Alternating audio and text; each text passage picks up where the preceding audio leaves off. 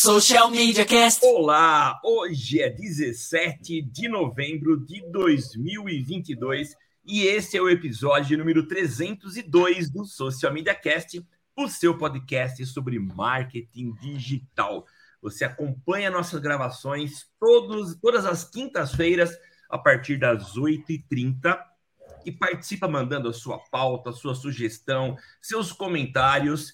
E depois você pode, é claro, ouvir todo o nosso conteúdo através do, de todos os distribuidores de podcast. Eu sou Samuel Gatti, o arroba está no meu site, falando da capital da tecnologia, São Carlos, São Paulo, aqui nos estúdios avançados da DR4 Comunicação. E eu não estou sozinho, jamais. Estou com meu inseparável companheiro, Temo Mori. É isso aí, Samuca. Vamos dando início para mais um episódio do Social Media Cast, episódio de número 302. Depois de 10 anos de estradas, cá estamos nós continuando compartilhando conte conteúdo aqui com vocês. Eu sou o Temo Mori, o arroba Temo Mori lá no Twitter, facebook.com barra Temo Mori, Temo Mori lá no LinkedIn, no Instagram, no Snapchat, no Pinterest, em todas as redes sociais, inclusive fora delas. E Samuca, Hoje temos convidados, e se temos convidados, a gente tem. Vinheta, toca a vinheta. E agora no Social Media Cast, o convidado do dia.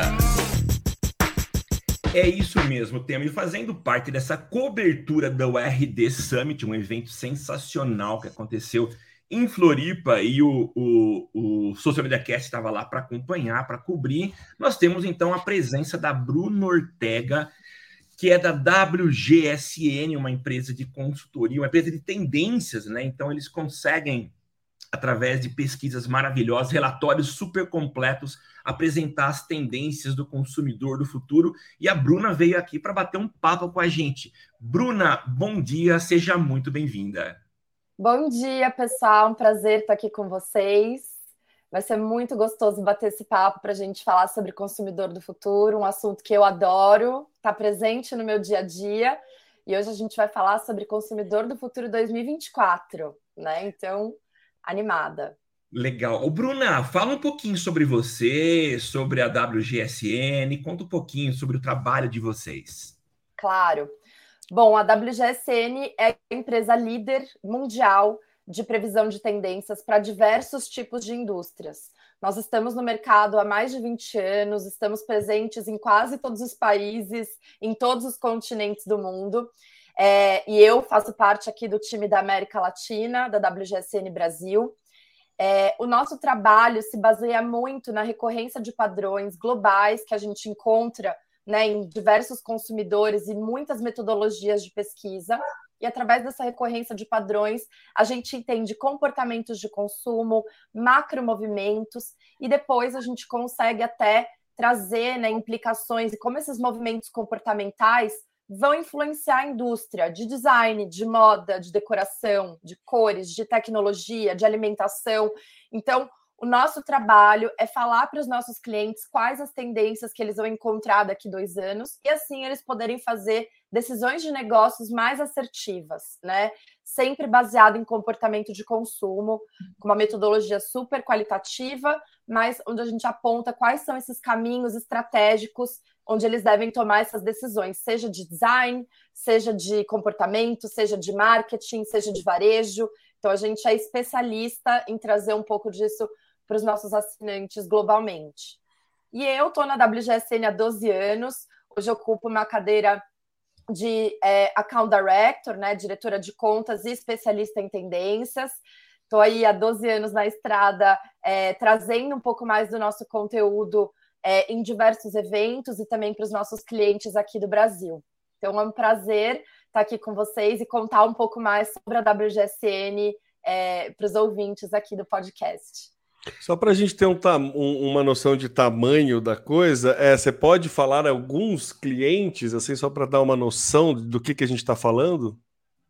Fale um nome e ele vai ser nosso cliente. Eu, eu sou prepotente nesse nível, tá? Eu sou muito apaixonada pela WGSN, ah, mas assim, a gente tem clientes enormes, desde Samsung, né, clientes gigantes, como aqui no Brasil, C&A, Riachuelo, Boticário, Natura, fala um nome, até clientes, sei lá, do Bom Retiro aqui em São Paulo, né? Confecções pequenas. Então, como a nossa informação ela traz muita assertividade no negócio, né? Essas decisões elas são importantes para que as empresas consigam é, ter mais receita, obviamente, todo mundo quer acertar. Então a gente tem aí uma carteira de clientes bem ampla de diversos negócios. Então, graças às nossas diferentes frentes, que são, né, a partir de comportamento de consumo, nós temos a frente de beleza, moda, interiores, alimentação e também tecnologia. Então, dentro desses espectros, nós temos clientes de vários tamanhos diferentes, mas provavelmente essas grandes marcas que, assim, você até pede para eu citar alguns nomes, são nossos assinantes aqui, é, não só do Brasil, mas em alguma região do mundo eles assinam a WGSN. Muito bom. É, é, bom, legal, essa prepotência eu achei maravilhosa. eu também adorei. Quando é verdade, é maravilhoso, né? É, quando é verdade, é maravilhoso. Maravilhoso. Assim, é legal assim esse espectro gigante de clientes e porte de clientes. Você citou Bom Retiro, para quem não é de São Paulo, Bom Retiro é um bairro, de, você tem vários tipos de lojas que vendem. É, a área de, de, de vestuário, roupa, tecidos, não é Isso. Bom Retiro? Isso. É, e você falou, e todo mundo quer acertar. Uh, vocês conseguem identificar, ou o cliente do Bom Retiro, que tem lá talvez uma verba pequena para poder investir nesse tipo de informação, que para ele é estratégica, né? Vocês conseguem enxergar, ou o cliente consegue enxergar é, esse tiro certo que ele vai dar, já entendendo o futuro? Sim, é, e, é, e é por isso que a gente tem aí uma carteira de clientes tão ampla, né? Imagina que os clientes do Bom Retiro, na verdade, são imensos. Eu falo que eles mandam na moda no Brasil, né? Na verdade, porque eles são atacadistas, eles. Eu vou usar esse exemplo, tá? Eles é, distribuem as peças para o Brasil inteiro. E o que acontece? Se eles errarem, por exemplo, uma cor da temporada, ou imagina o tanto de compras, né, de tecidos que eles devem fazer, o tanto de investimento. Vocês estão aí, pessoal? Estamos ouvindo, estamos ouvindo. Voltei. Voltei. Beleza. É, Imaginem para o Bom Retiro, por exemplo, é, o investimento que eles fazem, por exemplo, na compra de tecidos de uma cor errada, né? O quanto isso pode encalhar, errar uma coleção, obviamente que tem um impacto muito grande, não só na credibilidade da marca, mas também na receita. Então é um preço muito caro. E além de tudo, tem um outro fator que a WGSN traz e que nenhuma outra, é, outra, enfim, outro birô pode trazer, é a antecedência, né? Imaginem, por exemplo, que a Samsung ou a Apple estão desenvolvendo já os equipamentos daqui dois a cinco ou dez anos. Eles precisam entender com antecedência para o tempo do desenvolvimento daquele produto quais vão ser essas tendências, né? Ou até mesmo, sei lá, a CIA, né? Eles estão lá desenvolvendo já a coleção de 2024 como eles vão saber o que vai ser tendência em 2024, sendo que eles já estão com essa antecipação? Então, é para isso que a WGSN está aqui, né, para a gente conseguir trazer essa previsão né, do que vai ser é, de fato mais comercial para as marcas, quais são as apostas mais é, assertivas né, que elas devem fazer. Caramba, mas assim, você tem uma série de itens que precisam ser avaliados. Eu sei que tua formação é moda, eu já dei uma olhada no teu, no teu LinkedIn, é moda a tua formação. É, para mim, o que ditava a tendência da, do ano seguinte eram os desfiles de moda. Não é a partir daí que a gente identifica, existem outros fatores a serem analisados. É, deixa eu também colocar a minha ignorância à prova aqui, porque eu também imaginava que era o contrário. Era o, o, o atacadista fazia uma compra de um tecido específico e daí ele é, empurrava essa tendência para que fizesse a venda deste tecido e não o contrário. Então, já tô, tô, ficando surpreso desde o começo já aqui. Todas as respostas que vocês deram estão corretas, tá? Nenhuma está errada, ninguém é ignorante, imagina.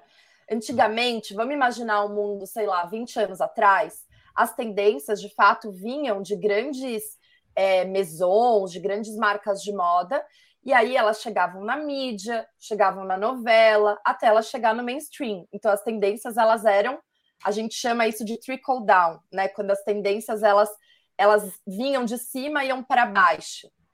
É, acontecia também de algumas tendências virem de baixo para cima, como foi, por exemplo, a calça jeans, né, que era que veio de operários, por exemplo, de fábricas, né, e aí foram ganhando escala até chegarem nos grandes desfiles. Mas hoje, com a tecnologia e com acesso à informação que a gente tem, é impossível a gente saber quase de onde vem uma tendência, porque tudo acontece ao mesmo tempo. Ao mesmo tempo que está acontecendo lá o desfile da Chanel em Paris, a gente está vendo a mesma tendência acontecendo no TikTok. E a gente não sabe quem, é, qual foi o ovo ou a galinha, sabe assim? Quem veio primeiro. Então, a internet e o acesso à informação, a rapidez com que a gente absorve isso tudo, faz com que as tendências elas surjam de todos os lugares, de fato. Pode vir do Bom Retiro, pode, né? Se ela chegar e, e, fizer uma mídia de repente com uma cantora famosa e ela, e ela viraliza aquilo, e aí de repente todo mundo quer comprar. Então, existem muitas formas de uma tendência de fato viralizar. É, o trabalho da WGSN é um pouco diferente. A gente parte de comportamento de consumo e a partir desses comportamentos a gente traz é, algumas, alguns desdobramentos. Olha, então, a partir desse comportamento, a gente entende que o consumidor quer isso, logo, essas cores elas têm mais a ver com esse mood, e aí a gente vai trazendo essas recomendações. E é claro que desde as maisons de moda até as marcas do Bom Retiro assinam WGSN, mas é claro que as grandes marcas elas têm toda aquela liberdade autoral, criativa, enquanto as marcas menores devem seguir ali um fluxo para conseguirem ser comerciais, né, e venderem os seus produtos. Então, assim, tudo está certo, na verdade, né? É, é a resposta, assim, não existe um jeito certo ou errado. A internet é maravilhosa e fez com que a gente consumisse tudo muito rápido, né?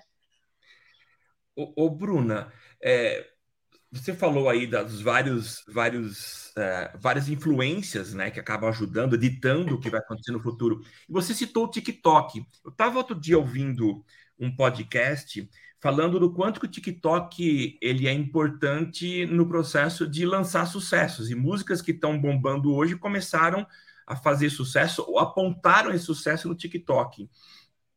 Mas eu acho que o TikTok é um fenômeno recente a gente já teve outros parecidos, como Instagram, como Snapchat, mas o TikTok parece que ele tem uma característica uh, um pouco diferente. Ele parece estar influenciando, ele tem um poder de influência maior.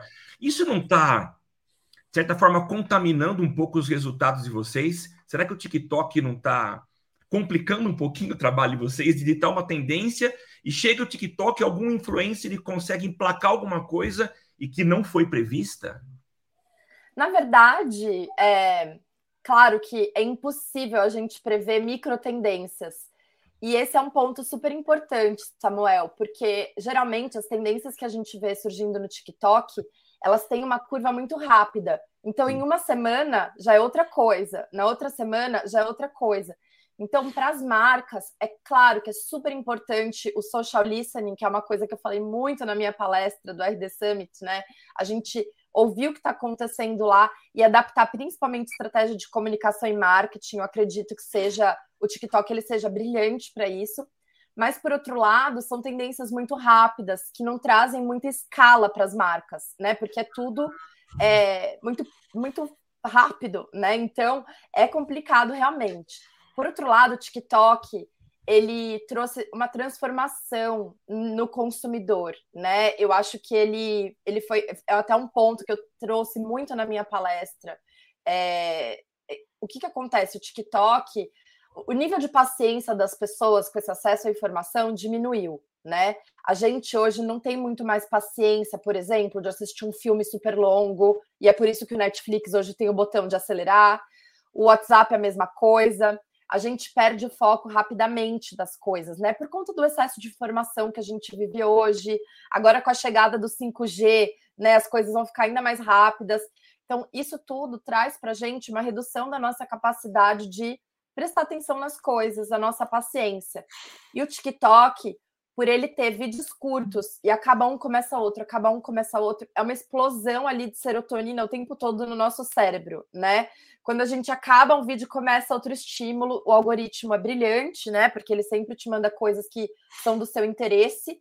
Então, isso é, ele cria ali um, um consumidor, né? Ou, ou, enfim, uma audiência de pessoas que quer aquilo que é, é, ela quer algo cada vez mais inteligente, entregue para ela sem muito esforço, e que esse constante esse constante nível né, de serotonina ou de novidades ele seja cada vez mais rápido. Né? Então, o TikTok ele é brilhante como plataforma né, de rede social, principalmente para gerações mais jovens, mas é um desafio também para as marcas conseguirem usar de aprendizado que a gente vê ali e conseguir adaptar os negócios, as suas estratégias, porque é tudo muito rápido e, e é difícil de acompanhar, né? É, realmente, assim, eu tenho muitos clientes aqui na WGSN que tem um time focado em TikTok, né? Então a gente vai ouvir o que está acontecendo lá, é, trazer aprendizados para as marcas, para desenvolvimento, desenvolvimento de produto, comunicação, estratégias a longo prazo. Então é, é uma rede assim que principalmente para gerações mais velhas, eu, por exemplo, que sou uma millennial mais velha, é difícil da gente entender e até absorver aquele tipo de informação, porque a gente não é dessa, dessa geração, a gente não é nativo digital, a gente nasceu numa época que não tinha internet, né? A gente foi aprendendo com o tempo, então é muito mais difícil da gente absorver aquilo do que essas gerações mais jovens também. Eu achei muito legal o que você falou, Bruna, que e, e, aí uma crítica ao mercado de social media ou ao profissional, porque normalmente tem a, a, patotinha da social media, né? O time de social media é, entende que aquilo é, é extremamente relevante para o negócio ou acaba dando uma priorização errada ali ou um peso diferente para a estratégia do negócio. Uma coisa é você escutar o que está, é o social listening, é você escutar o que o público está falando. Outra coisa é você entender o que o mercado pode vir a ditar e tendências de mercado num âmbito além do que está sendo falado na rede, né? A rede ela tem essa volatilidade. O TikTok, cara, é maravilhoso, assim, é extremamente viciante. Realmente tem todas essas questões e é uma curva muito rápida, é uma volatilidade que se uma empresa focar exclusivamente nisso, ela pode dar um super tiro no pé, porque ela não vai ter fôlego para ficar lançando produto na velocidade que a coisa é, exige. Né? Então, assim, acho que falta um pouco para o profissional de social media olhar o marketing um pouco de cima, olhar o mercado um pouco de cima. E também falta do mercado, do, do head de marketing dar a, a, a devida importância ao social listening. Eu ainda sinto isso um pouco defasado dentro de, principalmente dentro de grandes empresas. O time de digital e a direção de marketing, elas não estão não, não, não tão entrosadas assim. É, você sente isso dentro dos clientes? Você acha que isso é uma dificuldade que existe essa dificuldade de comunicação entre os dois pontos, já que você citou, citou a, a importância do social listening e também essa, esse trabalho de tendência? Super, eu tenho a mesma percepção que você. É, eu também sinto que ainda a gente está engatinhando em relação a isso, a gente ainda está começando a entender como, como, por exemplo, até o TikTok, como ele opera, como a gente pode tirar o melhor daquela rede social. E assim, tem cases de muito sucesso. Um case que eu até citei, que eu acho muito interessante, que tem uma conexão de marketing forte com social listening, é o case da Target. A Target, por exemplo, que vocês devem conhecer, é uma rede de supermercados americana, né? Eles têm uma, uma área, criaram há um tempo atrás uma área no site deles que era Viral Beauty Products, produtos de beleza virais. Então, o que, que eles fazem? Eles já têm ali o portfólio de produtos que eles vendem, né? Na marca. Eles não vão criar nada novo e, às vezes, nem prospectar uma nova marca para eles venderem. Porém, eles olham o que está acontecendo ali no TikTok, tem um time né, que está olhando quais são as tendências virais, e eles colocam lá na aba deles de produtos de beleza virais. Ou seja, a pessoa que está lá no TikTok querendo comprar algo que é tendência, um produto que está bombando ali na rede social e ele já tem no portfólio, eles têm a rapidez de alterar ali no próprio site deles, né, qual é o produto que vai ser destacado naquele momento. Então, isso para mim é uma forma muito mais é, assertiva, né? É, é uma rapidez de informação, só que eles não, não correm riscos, né? De nenhuma forma. Eles só tiram benefício desse processo e, obviamente, que existe uma sinergia super importante, né? Entre é, o, o, time que está em contato com o e-commerce, o marketing estratégico, social listening, enfim, tem muita gente envolvida para que essa estratégia aconteça de uma forma rápida e eficiente, né? Então, é, é, um exemplo que eu gosto de dar, que eu até cito, menciono na palestra, mas eu acho que é, é o, o, o, TikTok, assim, a meu ver, né, as redes sociais, apesar deles ditarem muitas tendências, principalmente quando a gente fala de moda, é, em outros mercados eu não sinto isso, sabe? Quando eu vejo, por exemplo, mercado de beleza, mercado de tecnologia, eles têm muito mais um papel de viralizar produtos que já existem, né? E, e, e agir como um parceiro dessas marcas, de repente, né? Muitas vezes patrocinados para isso, do que, de fato, um lançador de tendências, sabe? Porque, de fato, assim, cada hora é um, é um influenciador novo do momento, uma tendência do momento. Realmente, é, investir em algo tão curto, é, eu não acredito que, que seja né, uma estratégia muito inteligente, como você disse, né? Então, eu acho que é meio por aí, assim, o processo correto. É muito volátil, né? E a Target, a gente está falando do, do assim, na, na, minha percepção, é uma das mais as pioneiras nessa análise de dados e trabalhar, né? Foi a Target que tem aquele case que ela descobriu a gravidez da menina antes do próprio pai, né? Teve um, é. case assim, por conta do hábito de consumo de grávidas, enfim. Super. É, é bem famoso no mundo do marketing esse caso aí. Mas é, é, é realmente é muito difícil investir nessa volatilidade para para tá, é brilhante, né? Estratégia brilhante criar uma, um departamento só de produtos virais, olha. Esse, demais.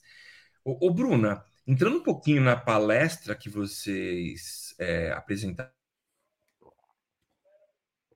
relatório que vocês uh, publicaram recentemente, que vocês falam sobre o consumidor de 2024, né? E vocês separam em alguns sentimentos, né? Você pode falar um pouquinho a respeito disso? Claro, é, vamos lá. A WGSN anualmente lança esse reporte, é o nosso report Hero aqui da, da plataforma, que é o Consumidor do Futuro. Então, a cada ano a gente lança o Consumidor do Futuro do, com dois anos de antecedência. Então, aqui a gente apresentou né, o Consumidor do Futuro de 2024. E esse relatório passa por todas as nossas regiões. A gente tem uma reunião em Londres, no nosso escritório central, que a gente chama de Trends Day, e nesse Trends Day, todos os nossos experts levam um pouco de uma metodologia que a gente tem interna, onde a gente analisa sociedade, economia, política, cultura, enfim, vários temas que são pertinentes. Cada um apresenta o que está acontecendo nas suas regiões e, através dessa recorrência de padrões, a gente traz é, esse relatório do consumidor do futuro. Então, esse relatório, ele é um dos mais acessados né, pelos nossos assinantes, porque a gente traz de verdade é, todo esse direcionamento e a gente está falando de consumidor de qualquer mercado, né? A gente não está aqui especificando para qual mercado a gente trabalha. Então, na nossa apresentação e no nosso relatório, a gente traz cases diversos, né? E esse relatório, ele aparece em duas partes. Então, primeiro a gente traz o um mapeamento dos sentimentos de consumidor, são sempre quatro, e a partir desses quatro sentimentos, nós apresentamos os quatro perfis de consumidor do futuro e as estratégias de engajamento que a gente vai é, direcionar as empresas a seguirem para continuarem sendo relevantes nos próximos anos. Então, os quatro sentimentos que a gente falou nessa apresentação são o choque com o futuro. Choque com o futuro fala muito da nossa relação com a tecnologia, né? Então, o fato da gente é, ter muita inovação em tão pouco tempo e a dificuldade do nosso cérebro de absorver tantas coisas. Acho que a pandemia ela foi um, um ponto muito importante né, e decisivo quando a gente fala de futuro.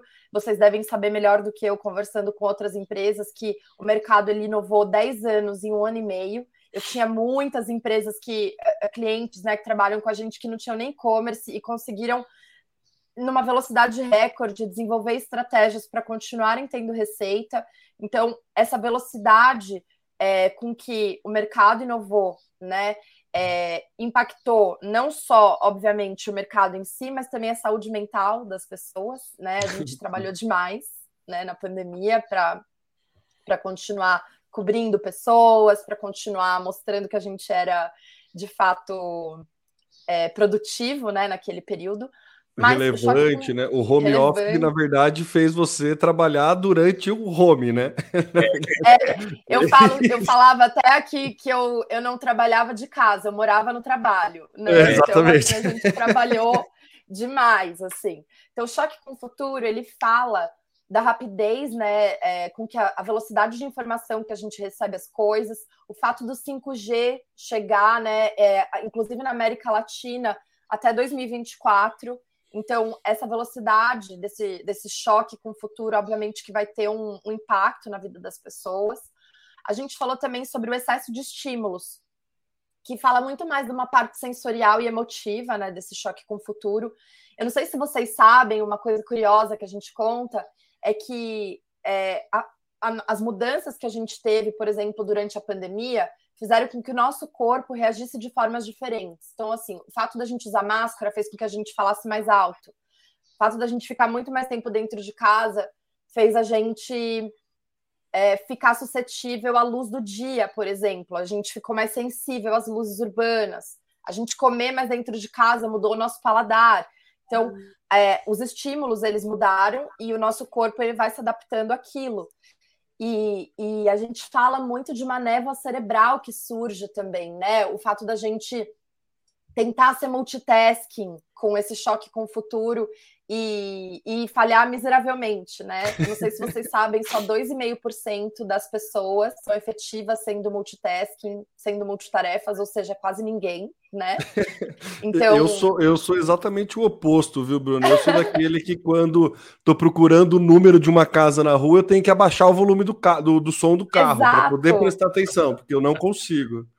E essa é uma estratégia que a gente fala que se chama slow technology, para a gente conseguir lidar com excesso de estímulos e com esse choque com o futuro, a gente tem que de fato usar uma tecnologia por vez, é, trabalhar em silêncio, é, é conseguir escolher quais são os estímulos que a gente vai vivenciar para a gente conseguir ser melhor, né? Para a gente conseguir ser mais efetivo. É, a gente também falou sobre otimismo realista como um sentimento de consumidor, que é o fato das pessoas terem o otimismo com o pé no chão, né? Então, a gente é muito diferente dessa positividade tóxica que a gente ouviu muito falar na internet, né, nos últimos anos. É, o otimismo realista fala da gente ter uma, um olhar mais pragmático em relação às dificuldades, as, a, enfim, qualquer adversidade que venha a ter tem um dado interessante que fala que 70% das pessoas de uma pesquisa aqui do nosso estudo falam que eles preferem mil vezes uma vida completamente diferente do que voltar ao que era antes do Covid. É, o, que, o que mostra que, por mais difícil que foi aquele período para a gente, né, e foi realmente muito desafiador, a gente mudou para melhor, né? Não foi fácil, é, mas a gente é, nós somos pessoas melhores hoje, né? A gente conseguiu lidar com uma diversidade que a gente nunca imaginou na vida, né? Os negócios se adaptaram melhorar para melhor, as pessoas melhoraram. Espero, né, que elas tenham melhorado como pessoas. Então, o, a, o otimismo realista fala sobre isso. O, o último sentimento fala do encantamento, que foi um sentimento, é uma mistura de medo com surpresa, que ficou muito em segundo plano, assim, durante a pandemia, o, o encantamento é, ficou de lado porque a gente viveu total no modo de sobrevivência, né, nos últimos anos, né? A gente se adaptou muito rápido, a gente teve que lidar com muitas adversidades e não só em relação à pandemia, mas parece que foi uma bola de neve, né? Assim, putz, acabou a pandemia, aí a política, a economia, a gente entrou numa série de discussões ali que deixaram as pessoas instáveis, né? É, e agora a gente abre espaço para a gente conseguir é, dar valor para as pequenas coisas, a gente encontrar momentos no nosso dia que nos trazem felicidade para a gente conseguir lidar melhor com as adversidades. Né? Então, esse sentimento ficou de lado por dois anos para a gente conseguir sobreviver, mas é um sentimento que ele foi essencial na evolução das espécies. É, é, graças a, a, esse encantamento, os nossos ancestrais conseguiram lidar com adversidades climáticas, por exemplo, conseguiram lidar com muitas coisas que aconteceram. Então, a gente volta a falar dele agora. Então, nós temos esses quatro sentimentos de consumidor e a partir deles, né, a partir dessas reflexões da forma como as pessoas se sentem, nós apresentamos os consumidores do futuro, né? E, e por que, que eles se comportam da forma que eles se comportam? Por que, que eles valorizam é, as coisas que eles valorizam? Então, a gente precisa dessa reflexão inicial, né, sobre sentimentos das pessoas, para a gente entender por que, que as pessoas são mais pragmáticas, por que, que elas é, lidam dessa forma, por que, que as famílias estão com uma configuração diferente. Então, são, são coisas que a gente traz nessa segunda parte da apresentação, quando eu apresento de fato os consumidores do futuro. O, o Bruna, mas eu estou olhando aqui, choque com o futuro, excesso de estímulos. É, isso acho que afetou demais o comportamento do consumidor. A impressão que eu tenho, até olhando o que a pandemia provocou, né? Ah, me lembra muito, eu não sei é, se vocês lembram dessa sensação, mas houve um tempo, há muito tempo, e talvez a minha idade favoreça a memória desse período. Houve um momento em que foi anunciado que nós teríamos um apagão nacional aqui no Brasil. Isso causou um sentimento de apreensão muito grande em várias, vários setores. Por exemplo, uh, eu ficaria sem energia em casa por um período do, do dia. Ficar Racionalizar a eletricidade. Né? É, e isso significava ah, ficar offline por um tempo. Um outro fator que causou muito estresse foi a insegurança. Porque a falta de energia significaria provavelmente ruas mais escuras, locais mais perigosos que favoreceriam uh, a ação de criminosos. Isso gerou uma ansiedade muito grande. E olhando esses dois primeiros sentimentos, parece que a gente vive algo um pouco parecido, né? A gente tem uma velocidade muito rápida, a tecnologia parece que atropela a gente. Se eu fico 15 dias de férias sem contato com as informações que eu geralmente tenho acesso, parece que eu estou num novo mundo. Isso me gera uma apreensão. Ao mesmo tempo, existe um excesso de estímulos e eu falo, poxa, será que isso está fazendo bem para mim? Você falou que a gente parece que sai da pandemia, espero que nós estejamos de fato saindo melhores.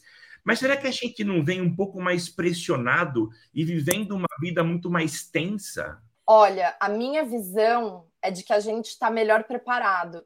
Eu, eu me lembro desse momento que você mencionou do apagão, como se fosse hoje. Entre outros, vocês lembram do bug do milênio? Assim, já aconteceu qualquer, todos os tipos de informação. Acho que a grande diferença é que hoje a gente consegue ter informação de qualidade e consegue, graças ao nosso privilégio, entender o que é uma fake news ou até pesquisar mais a fundo, né, para a gente não cair em ciladas.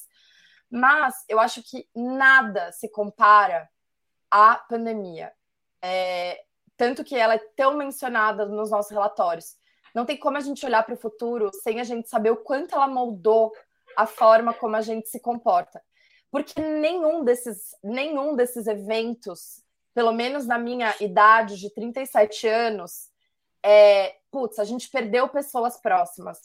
A gente viu os nossos amigos é, perdendo emprego, ou quem continuou empregado ficou super apreensivo, né, de perder o, emprego ou estava com esse excesso de produtividade que não é muito saudável, na verdade, que causou burnout, foi a palavra mais ouvida dos últimos dois anos, né, que causou a The Great Resignation, a demissão em massa que aconteceu nos Estados Unidos e aqui no Brasil, até março tinha 603 mil pedidos de demissão.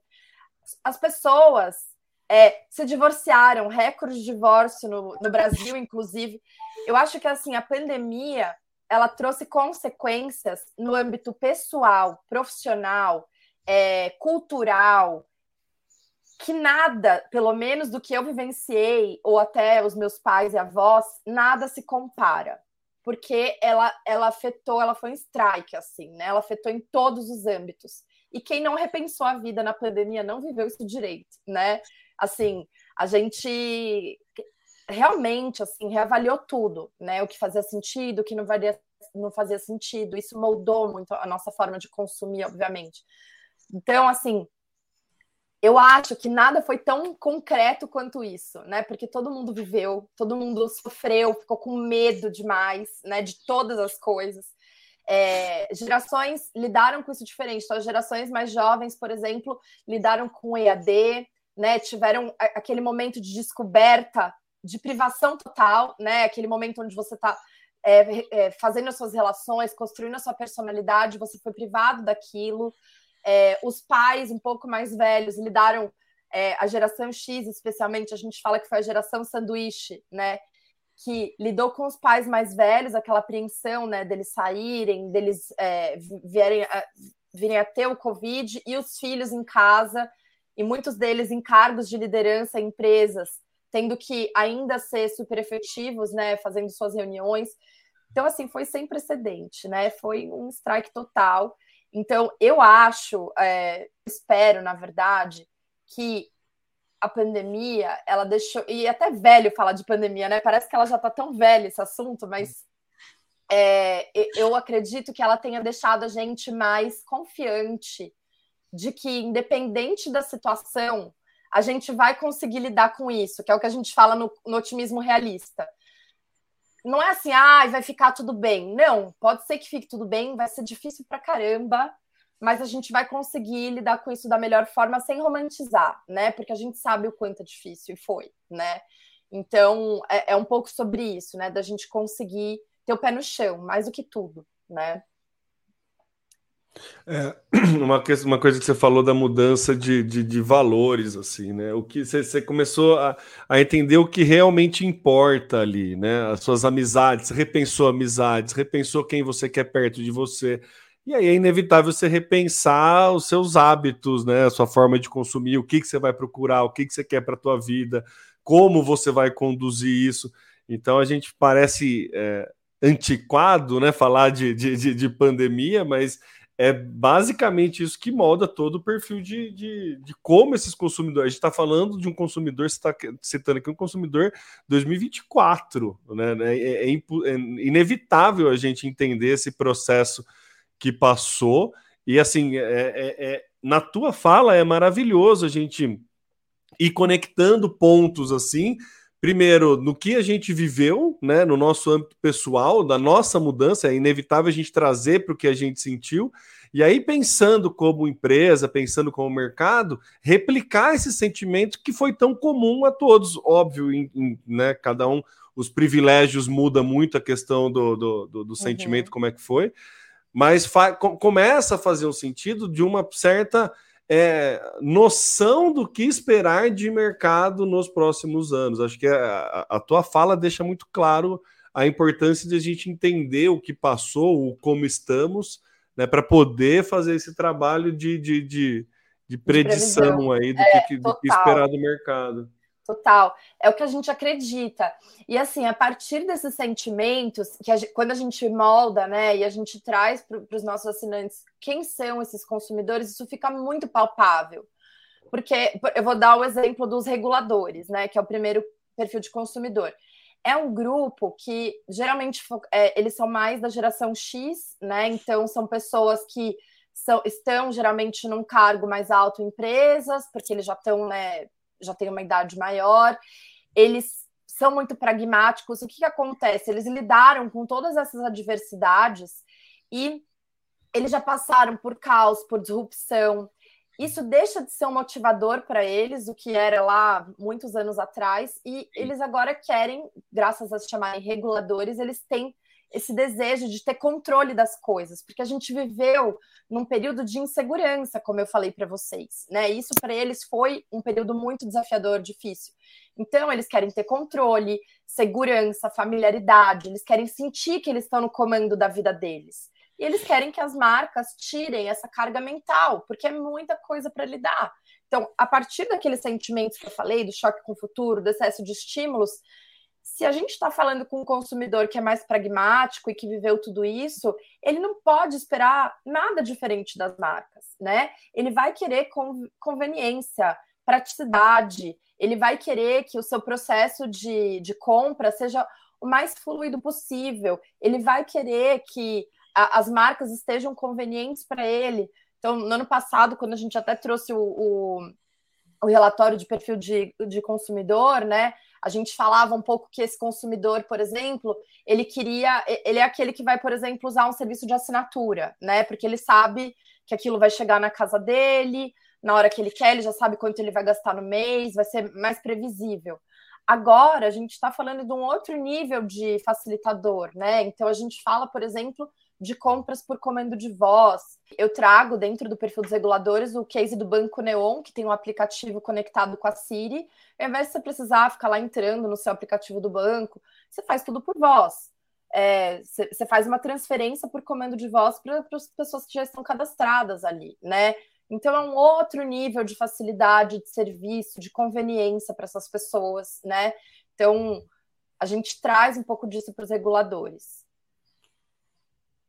Muito legal.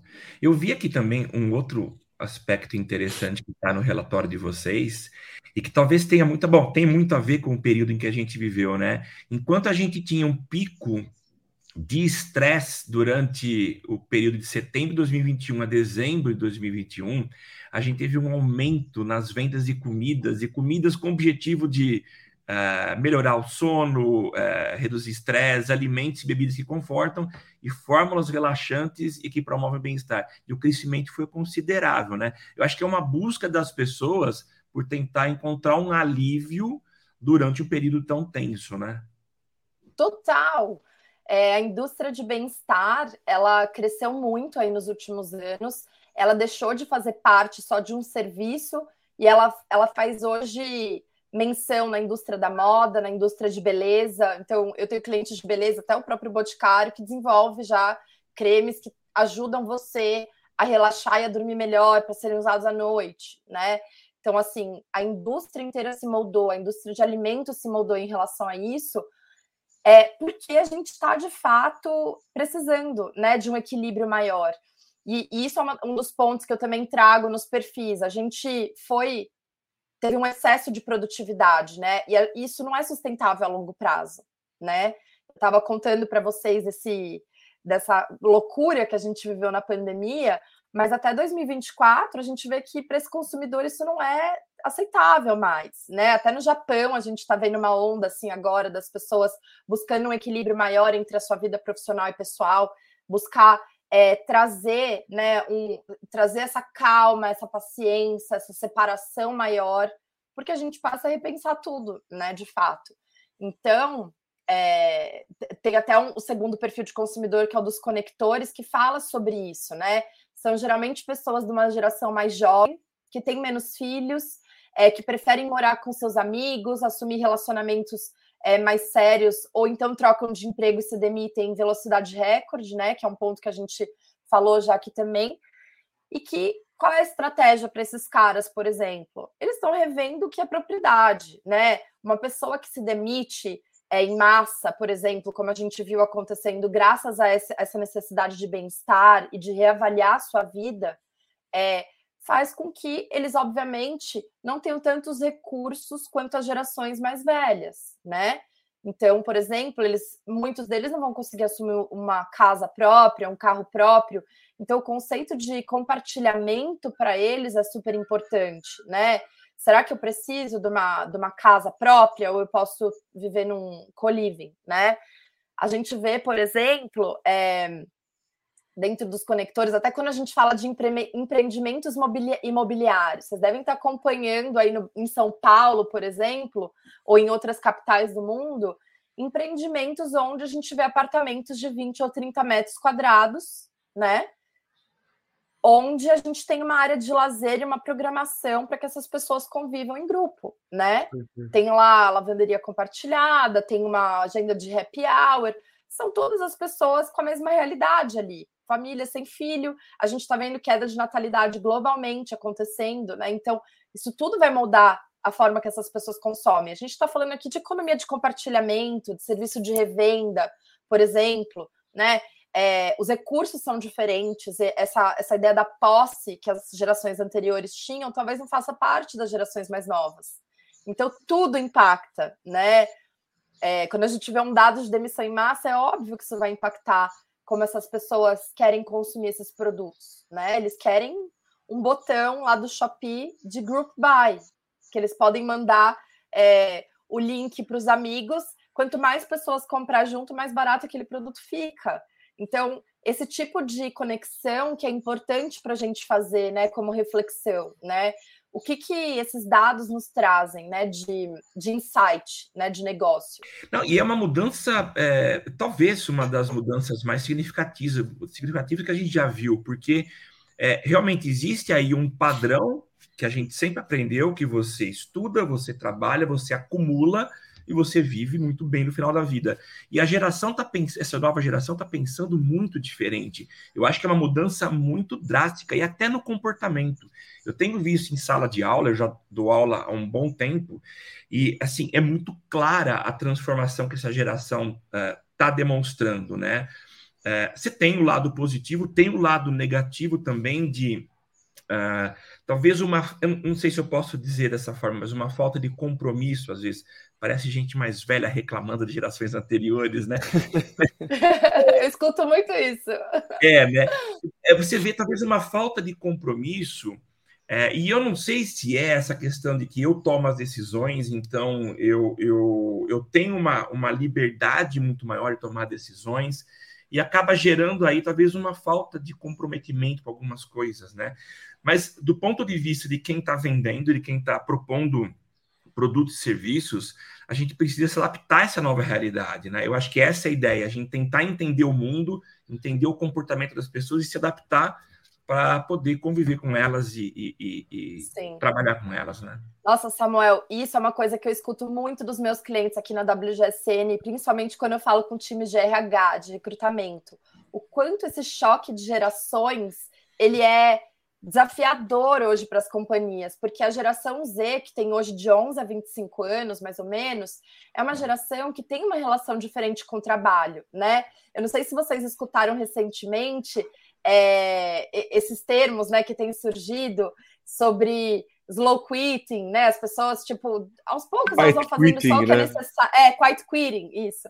É, que estão fazendo o que é necessário, porque isso é, é a forma como eles conseguem lidar. Para eles, ter liberdade de fazer home office, tá em empresas que tenham a ver com seus valores pessoais, é, fazer o que é necessário para ter um equilíbrio entre a sua vida é importante. Porque para eles, é, aquela fórmula antiga de sucesso que ainda faz, fazia parte da minha geração, que era você se formar, você casa, você tem filhos, você compra sua casa própria.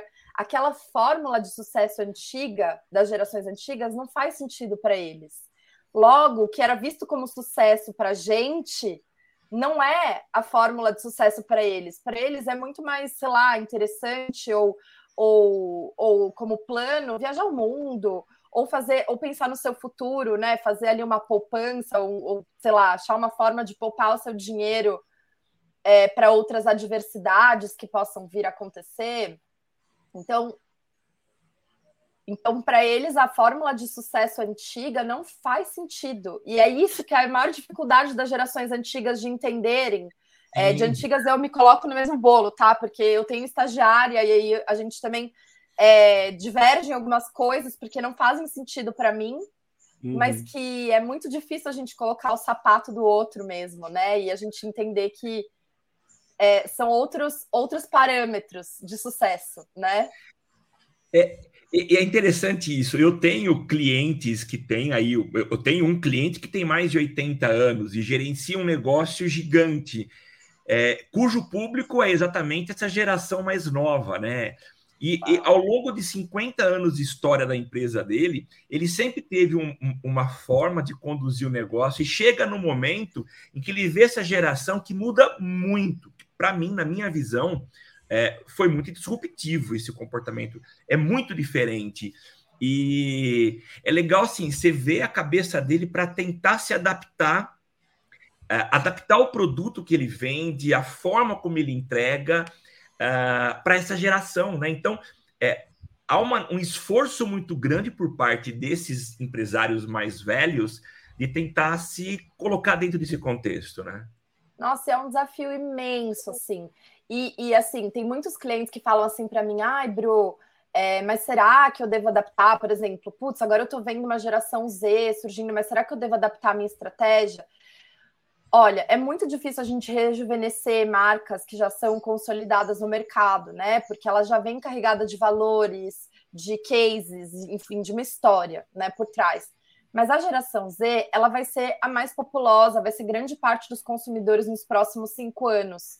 Então a gente tem que pensar nessa galera, sabe? Tem que pensar nas estratégias que é, chamam a atenção deles, né? Então, até no nosso perfil de consumidor neossensorialistas, a gente fala sobre metaverso, sobre NFT, sobre criptomoedas, sobre outros tipos de estímulos que eu sei que atualmente para o mercado é um desafio, e mais do que isso, chega até a ser uma dúvida, né? Putz, será que eu devo investir nisso de fato? Será que isso vai pegar? Né? Eu, a gente escuta muito isso aqui na WGSN, porque ainda não é uma realidade. O metaverso, por exemplo, ele não existe, ele está em construção, né? A gente tem aí o Roblox, o Fortnite que se aproximam do que vai ser, mas ele ainda de fato não está lá, né, acontecendo. Então, existe é, uma dúvida muito grande, mas a gente tem que lembrar que eles são diferentes, eles são nativos digitais.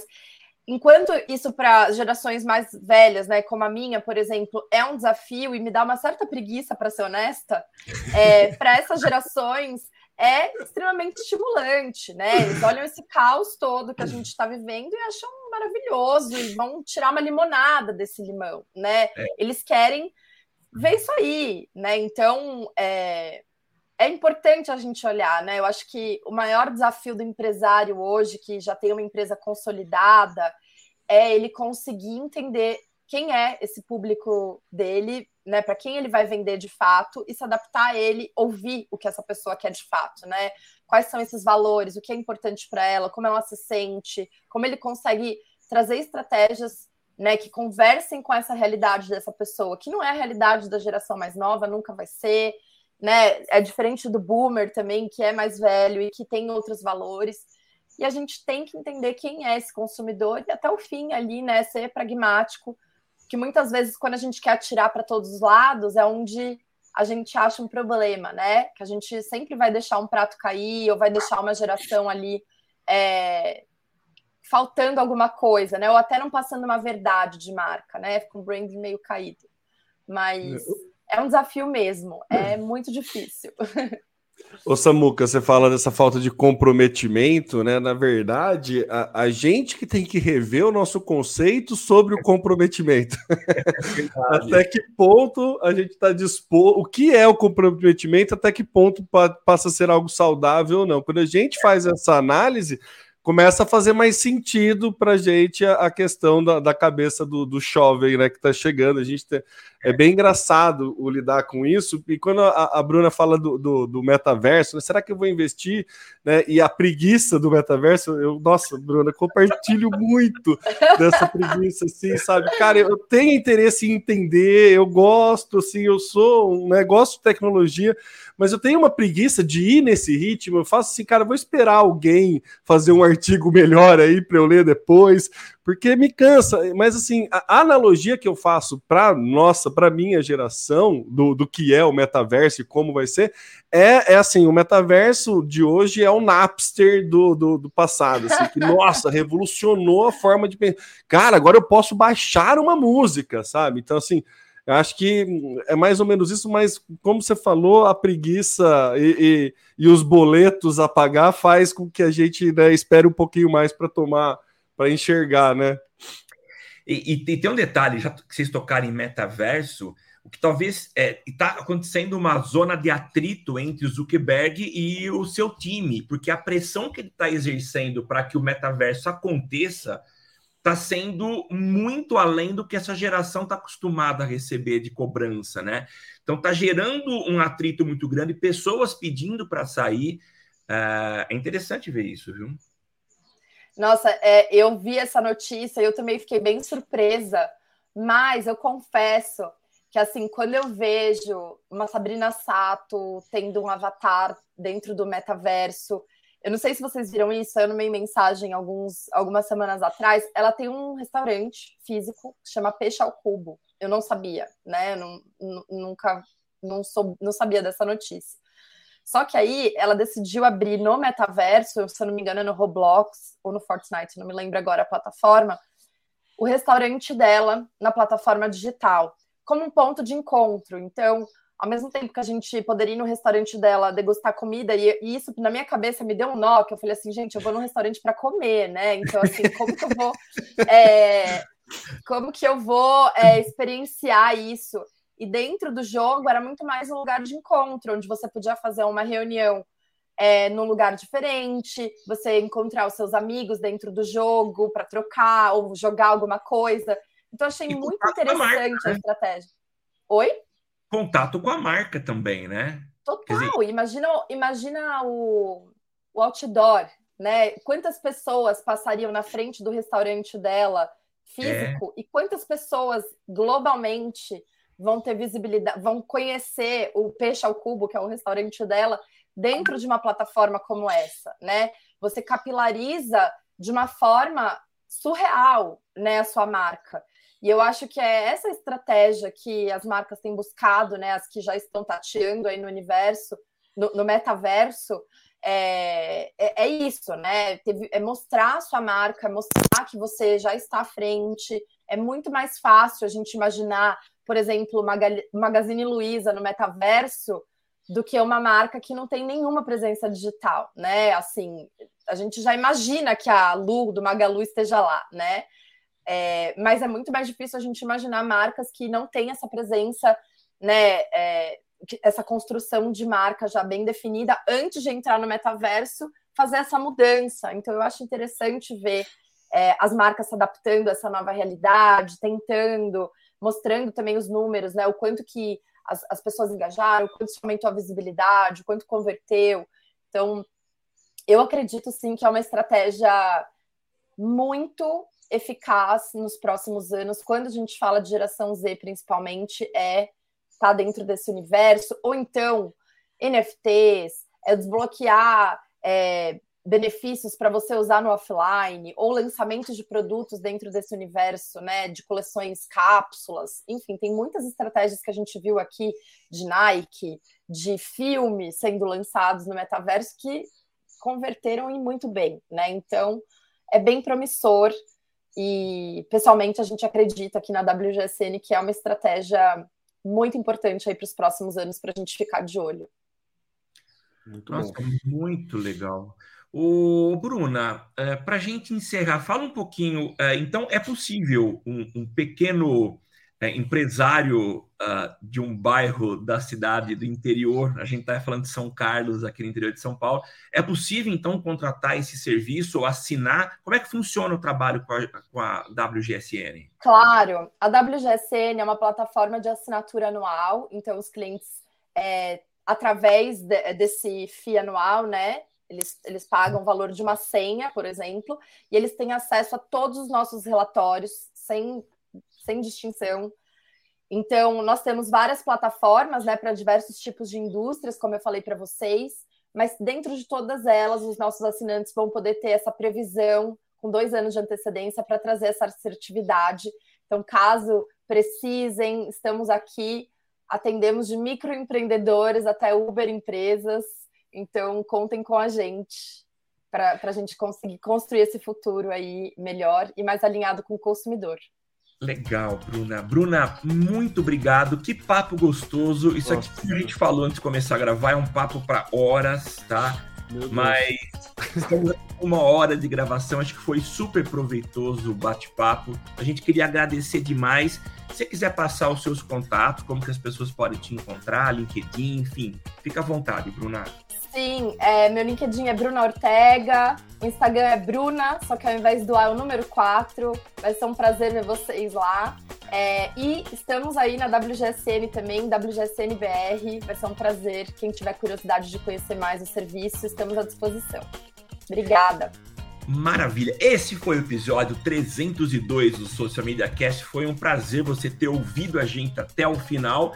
E a gente volta a se encontrar na próxima semana com mais um episódio. E eu sou o Samuel Gato, o arroba. Desculpa, Samuca, mas eu gostei da prepotência agora. Foi um prazer você ouvir a gente até o final. Muito bom. É verdade. Foi... Vamos, vamos falar de prepotência. Mas foi, é verdade. Lógico que foi, é verdade. Eu sou Samuel Gatti, o arroba tá no meu site. Eu passo pro Temo Mori fazer as suas considerações finais. Temo. Eu vou na humildade, lembrando que eu sou o Temo Mori, o arroba Temo Mori lá no Twitter, facebook.com.br Temo Mori, Temo Mori lá no LinkedIn, no Snapchat, em todas as redes sociais inclusive fora delas. É isso. Muito obrigado e até semana que vem. Tchau, tchau. Aqui você aparece, aqui você acontece. Social Media Cast.